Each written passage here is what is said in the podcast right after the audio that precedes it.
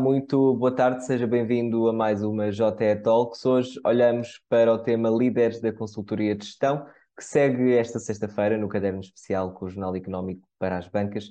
E sem mais demoras, apresento os nossos convidados para esta conversa: Nuno Cavaco, partner da Moneris Innovation Lab, e Manuel Lopes da Costa, Country Managing Partner da Bearing Point. Sejam os dois muito bem-vindos, antes de mais, e obrigado por se juntarem a nós.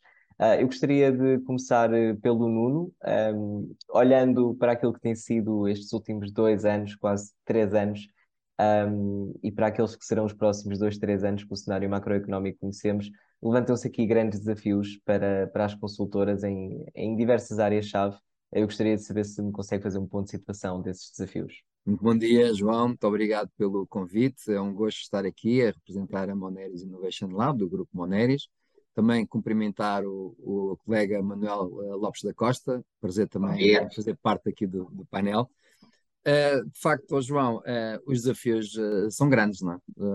o contexto de mercado é, é, de facto cada vez mais exigente e, e de alguma forma acaba por ser um, um momento de reflexão e de alguma algum reposicionamento das, das nossas empresas e, e, do nosso, da nossa economia. Um, eu diria que um, os tempos que, que, que vivemos e que, que, vão continuar a, a, ser o nosso dia a dia nos próximos tempos é de, uma, de um aumento da exigência uh, de rigor. Uh, creio que as nossas empresas terão que ser muito mais rigorosas e muito mais criteriosas naquilo que são as opções estratégicas e operacionais a adotar.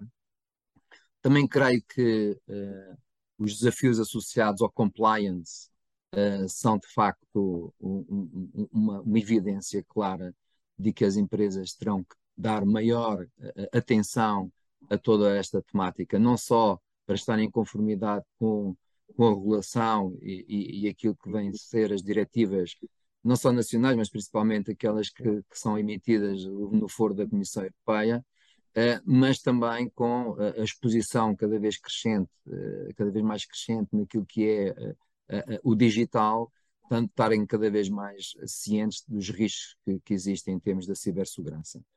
Por outro lado, creio que também existem desafios numa lógica de posicionamento de serviço e produto que têm que ser obrigatoriamente mais diferenciados, não é? portanto, a, a, aquilo que é uma posição de mercado pela diferenciação, creio que também fará uh, a diferença. E, e, por outro lado, uh, as exigências de uh, serem cada, cada vez mais orientadas à redução de custos, à redução de desperdícios, ao consumo de água, à redução dos custos de energia, e, portanto, esse efetivamente serão, serão os grandes drives daquilo que vão ser as preocupações das nossas empresas. Uma boa notícia é que a adesão, a, adesão ao digital também já não é, o, se me permitem a expressão, o bicho-papão que era.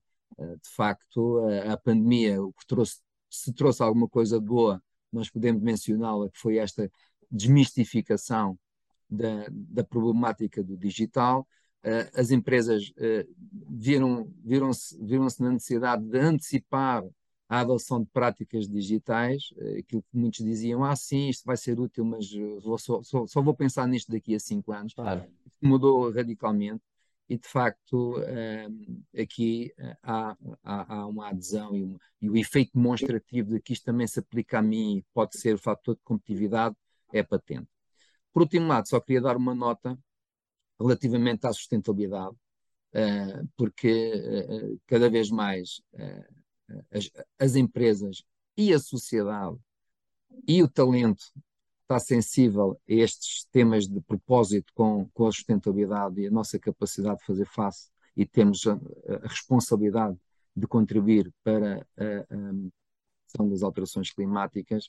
E aqui gostava de fazer a ponto com a componente de financiamento porque nós sabemos que eh, falar de sustentabilidade, eh, se não houver investimento para fazer claro. face eh, à, à, sustentabilidade, também não se consegue fazer grandes mudanças, não é? E, e daí a questão do ESG, de alguma forma, começa a ter aqui uma preocupação acrescida e as próprias empresas deverão estar cientes e atentas a este movimento.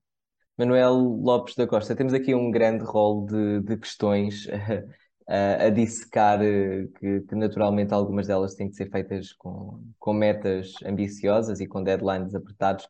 Uh, focamos aqui em quatro áreas-chave: digitalização, talento, o próprio serviço e os produtos uh, que implicam o modelo de negócio das consultoras, mas também a questão da regulação. Um, já percebemos, pelo que o Nuno Cavaco nos disse, uh, quais é que são aqui os grandes desafios que as empresas enfrentam, mas como é que as consultoras estão a abraçar esses desafios e como é que isso está a mudar o próprio tecido interno do setor? Bom dia, obrigado pelo convite, João, obrigado, Nuno. Eu concordo com tudo aquilo que o Nuno referiu. Um, nós temos esses desafios. Eu uh, acrescentaria a esses desafios a questão uh, do talento. O Nuno também uh, referiu, mas eu gostava de aprofundar um pouco mais. Nós vivemos num, numa incerteza muito grande nesta altura. Eu olho para o ano que vem eh, e olho para a incerteza que tem um impacto claro nos serviços de consultoria que nós vamos ser capazes de vender. Nós somos uma empresa de serviços. As empresas de serviços têm que ter uma contraparte, que são os clientes que compram os nossos serviços. Esta incerteza não é boa. E nós não conseguimos, de alguma forma, ultrapassar esta incerteza, porque ninguém sabe. Ninguém sabe se a guerra vai escalar, se não vai escalar, eh, se vai escalar para armas horríveis se não vai escalar. Esta incerteza não é boa para a consultoria e traz-nos desafios muito grandes. E onde é que eu quero chegar com isto em relativamente ao talento? É que esta incerteza impacta na Europa, mas não impacta assim tanto nos serviços de consultoria do mercado norte-americano, por exemplo.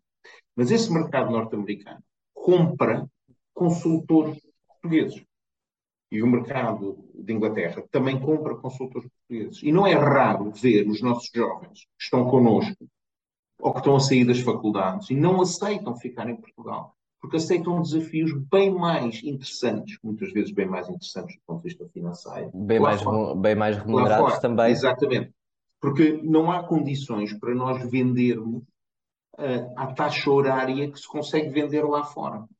E, portanto, há aqui uma questão de a nossa incerteza leva a que os nossos clientes não nos comprem tanto quanto nós gostaríamos que eles comprassem, porque não têm tantos desafios, mas que outros clientes noutras geografias, tendo esses desafios, vão não só pedir-nos os recursos a nós, quando é uma casa-mãe que pede uma subsidiária, mas também recrutar diretamente.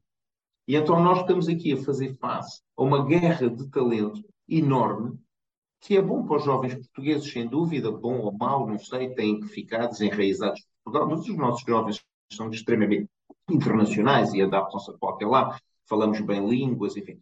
Uh, mas para as empresas é um desafio muito grande. Nós começamos a não ficar com profissionais suficientes para suprir as nossas necessidades. Esta questão desta incerteza que impacta muito, digamos, a consultoria estratégica, organizacional, impacta menos aquela consultoria que tem que ser feita de forma obrigatória. Seja consultoria do ponto de vista de contabilidade, seja consultoria do ponto de vista de sistemas de informação ou manutenção de sistemas de informação. O problema é que deixa de haver pessoas para fazer. Ou então temos que recorrer a uma qualidade mais baixa, que é aquilo tudo que não queremos recorrer. E pergunto-vos um pergunto nisto. Pergunto-vos aos dois uh, o, que é que, o que é que as vossas consultoras, não, não digo nomeadamente as vossas, uh, mas não, não, o mas setor pode fazer para, para atrair e reter esse, esse talento que, pelos vistos, está em fuga. É complicado, Nuno. eu não podia estar mais de acordo com a exposição do Manuel. De facto, uh, e, e, esta escassez de recursos não se tem reflexo apenas no setor da consultoria. Tem, tem, tem reflexo também a todos os setores, nomeadamente tudo o que tem a ver com tecnologia. Uh, e, e, as empresas eh, industriais eh, vão ter esse desafio também. Uh, eu, eu, eu, diria que é de facto um tema que, que, que, é de maior preocupação por parte das consultoras, e, e, e eu diria que aquilo que nós temos que ter a capacidade de fazer é apelar de facto a ambientes o mais estimulante possíveis. Porque os jovens de hoje, esta nova geração, um, o que procura são experiências, procura desafios, não procura entidades. Uh, e, e, se procurar entidades, estamos a falar das grandes empresas tecnológicas, estivemos agora a falar no, no contexto mais tecnológico, procuram as grandes empresas Mas, Nuno, a, a, verdade é que com esta vaga da, da Great Resignation, o Quiet Quitting, todos estes termos que têm vindo a aparecer nas manchetes, também percebemos que esta nova geração não só procura uma boa remuneração em grandes empresas, mas também uma excelente vida pessoal conjugada com essa vida profissional. Sem dúvida. Algo que antes não era, era, era, era incompatível com esse tipo de, de remuneração ou de cargos. João, ainda bem que, que se antecipou à, minha segunda valência. Era só para não, para não se esquecer desse, desse não, ponto não, não, que eu acho que é pertinente. Eu, eu acho que, de facto, temos aqui é, é, dois, dois, dois grandes drives para, para conseguirmos, de alguma forma, é, minimizar este impacto. É? é? um impacto que, que é, de facto, problemático endereçar. Mas eu diria, a par daquilo que é criar ambientes estimulantes intelectualmente e projetos emblemáticos que, que os façam também evoluir e reconhecer que estão com um propósito. Eu acho que aqui também a palavra propósito tem muito a ver. Uh, estes jovens são também jovens que têm algumas causas e, e, e a sustentabilidade e projetos que con contribuem para a sustentabilidade são algo que lhes também dizem muito. E, portanto, nós temos de estar atentos a estas, a, a estas preferências por parte do talento. E aquilo que referiu, João, concordo em, em pleno, temos de ser capazes, de facto, de uh, ser mais inovadores naquilo que é a nossa interação do, do, do, dos formatos de, de, de trabalho. E, e, aí, obviamente, aquilo que é mais evidente, é os formatos híbridos uh, uh, têm que coexistir de uma forma totalmente totalmente uh, enraizada naquilo que é uma cultura empresarial. Não é? Uh, eu, eu, gostava só também de dizer que uh, eu acho que não podemos dissociar estas três valências, portanto, o propósito, a experiência, o desafio e o, o trabalho híbrido, aquilo que eu acho que é confiança e, e reconhecimento. todos nós sabemos que no âmago do ser humano se nós sentimos que não estamos a acrescentar algo e que não estamos a ser reconhecidos pelo trabalho que estamos a fazer, isto tem impacto na motivação. E, portanto, eu diria que o desafio está não só em proporcionar esta proposta de valor para os, para, para os, para os, para os nossos colaboradores, não é? portanto, o talento Sim. que nós queremos atrair, mas de facto depois ser capazes de o traduzir na prática. E esse de facto é um desafio. Manuel, uh, isto arrasta-nos aqui falando de, de talento.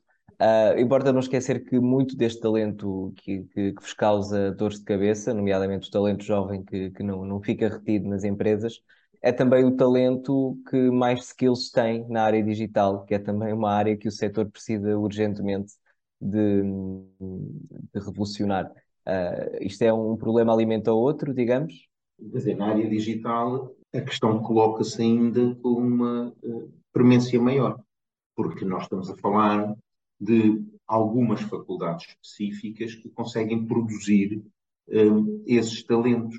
E, obviamente, elas têm um ritmo de produção e nós temos, deste lado, uma procura muito elevada. Um, eh, nós temos empresas estrangeiras que se vieram uh, deslocalizar para Portugal, ainda bem, trazendo emprego, mas que também necessitam desse digital e que também contratam e têm quase uh, divisões de consultoria interna. Empresas que estão neste momento em Portugal com 5 mil, 6 mil, 7 mil colaboradores e que muitas vezes, e não é só o banco francês que nós conhecemos, há imensas delas e que, e que são concorrentes diretas. Portanto, uh, como é que isto, de alguma forma, se consegue ultrapassar. Consegue-se ultrapassar criando experiências. Nós temos que dar às pessoas experiências. Elas têm que gostar de trabalhar onde estão.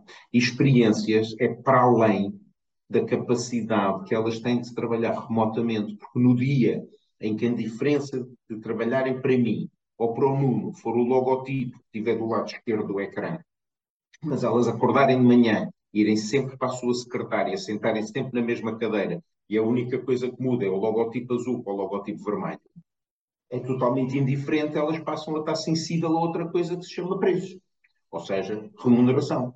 Se elas tiverem outros interesses, como dizia o nome, interesses relativos a questões de ordem ambiental, interesse relativo a questões comportamentais, interesse relativo a questões da proteção dos animais ou um, da diversidade de género. E se nós formos capazes de responder a isso com experiências, de experiências significa estarmos todos juntos, sentirmos bem, haver respeito pelas pessoas, conseguir reconhecer e promover, conseguir que essa promoção seja tida como justa e com base na meritocracia, tudo isto faz com que elas ponderem: será que eu vou mudar para o incerto quando eu estou num local onde eu também me sinto bem?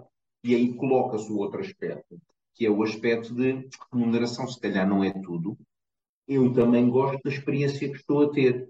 E é assim que nós ainda conseguimos ter consultores em Portugal. Porque se fosse só remuneração, eu lhe garanto que os preços que eles estão a pagar na Alemanha e na Inglaterra, que são os dois casos que mais me afetam, era impossível eu retê-los, porque nós estamos a falar de diferenças quase para o dobro. Agora, a experiência de estar no seu país, aliada com toda uma envolvente de, diríamos, cuidado para as causas que as pessoas têm, faz com que elas sintam que vale a pena continuar cá, porque caso contrário vão-se embora. E, portanto, tudo isto, digamos que é um caminho que também nos leva à aprendizagem, porque é muito difícil conciliar isto com dois, três dias remotos e depois dias aqui, e depois nem toda a gente vem ao mesmo tempo, então tentamos ter uma vez por semana uma vez cada 15 dias toda a gente, mas também os escritórios não foram desenhados para estar toda a gente, e portanto temos que começar a dividir as coisas de forma a criar aquilo que são experiências. E experiências podem ser, juntamos todos para ir para o karaoke, juntamos todos para ir jogar paddle, jogamos todos para ir construir ou plantar árvores, ou ser ambientalmente mais responsáveis, ou ir levantar lixo, enfim. A nós, que somos gestores, criou-nos uma maior pressão de agora andar à procura de experiências. E, portanto, como já tínhamos a pressão dos clientes para tentar vender e encontrar quem nos queira comprar os nossos serviços, erradamente, porque os nossos serviços são tão bons, deviam se vender automaticamente, mas não é assim. Temos que agora ir atrás de experiências para também fornecer essas experiências aos nossos colaboradores para toda a gente ficar em harmonia. E é uma harmonia difícil, lhe garanto. Portanto, eu nunca pensei que chegando a esta idade, aquilo não fosse como era antigamente, quando eu comecei, que era, ah, o meu menino vai fazer, eu disse que vai fazer, vai trabalhar até à meia-noite, e o problema é se não quiser, pois vá-se embora. Agora não é assim. E, portanto, nós todos tivemos que nos adaptar e mudar. Mas, de alguma forma, ainda bem que não é assim. Porque toda a sociedade mudou e mudou para melhor. Mudou para ter uma maior consciência ambiental, mudou para ter uma maior consciência comportamental. Porque eu também reconheço que quando eu tinha 25 anos e comecei a trabalhar, éramos um bocadinho uh, inoportunos da forma como trabalhávamos uns com os outros. Para começar, estávamos todos numa sala fechada, pequeníssima, tudo a fumar. E, portanto, até aí nós vemos como as coisas se alteraram e mudaram. Agora, é difícil? É. Governar empresas hoje em dia, seja ela de serviços como a nossa ou outras, complicado. Reter talentos, um desafio. Enfim, mas estamos aqui, porque senão então mandamos a toalha ao chão e, e, e, vamos também nós para o estrangeiro, eventualmente com a nossa idade vamos mais viajar do que trabalhar. Mas, eh, e portanto aqui a questão que importa é perceber como é que nós adaptamos de facto as nossas necessidades àquilo que é o mais importante para nós, que são os nossos clientes e as nossas pessoas. Nuno é Cavaco, Nuno Cavaco, quer responder a este, este desafio para terminarmos esta JE Talks? Sim, que queria de facto complementar esta, esta mensagem do, do Manuel, porque é de facto esse o desafio que nós temos, é dar estes tais ambientes estimulantes de experiências, é? mas experiências com propósito, que digam alguma coisa às pessoas, e, e, e, que sejam capazes de as fazer felizes. Porque a felicidade, cada vez mais, para lá, para além de, de ser alvo também agora de, de, agora, quer dizer, nos últimos tempos tem sido alvo de, de, de, de pesquisa e, e, de alguma de alguma eh, eh, de alguma eh, de pesquisa académica em tudo e numa lógica de se percepcionar de que forma é que a felicidade tem impacto no, na, na forma de trabalhar e das pessoas viverem em sociedade, e de facto a felicidade é um aspecto que torna. Pode ser um fator diferenciador naquilo que é a capacidade de atrair, de atrair talento, naquilo que é eh, uma competição também direta, não só internamente, mas eh, com, com, com, o mundo, como o Manuel estava a dizer. E, portanto, eu diria assim: experiências, propósito e felicidade no sentido de conseguirmos de facto estar aqui numa posição de maior capacidade de conseguir atrair e reter talento. Nuno Cavaco e Manuel Lopes da Costa, muito obrigado por se juntarem a esta JE Talks. Foi um gosto. Muito obrigado. Muito obrigado, prazer. Obrigado também a si que esteve desse lado a acompanhar. Já sabe que pode ver e rever esta e outra JE Talk sempre quiser na JE TV, em jornaleconómico.pt. Nós regressamos para a semana. Até lá, fique bem.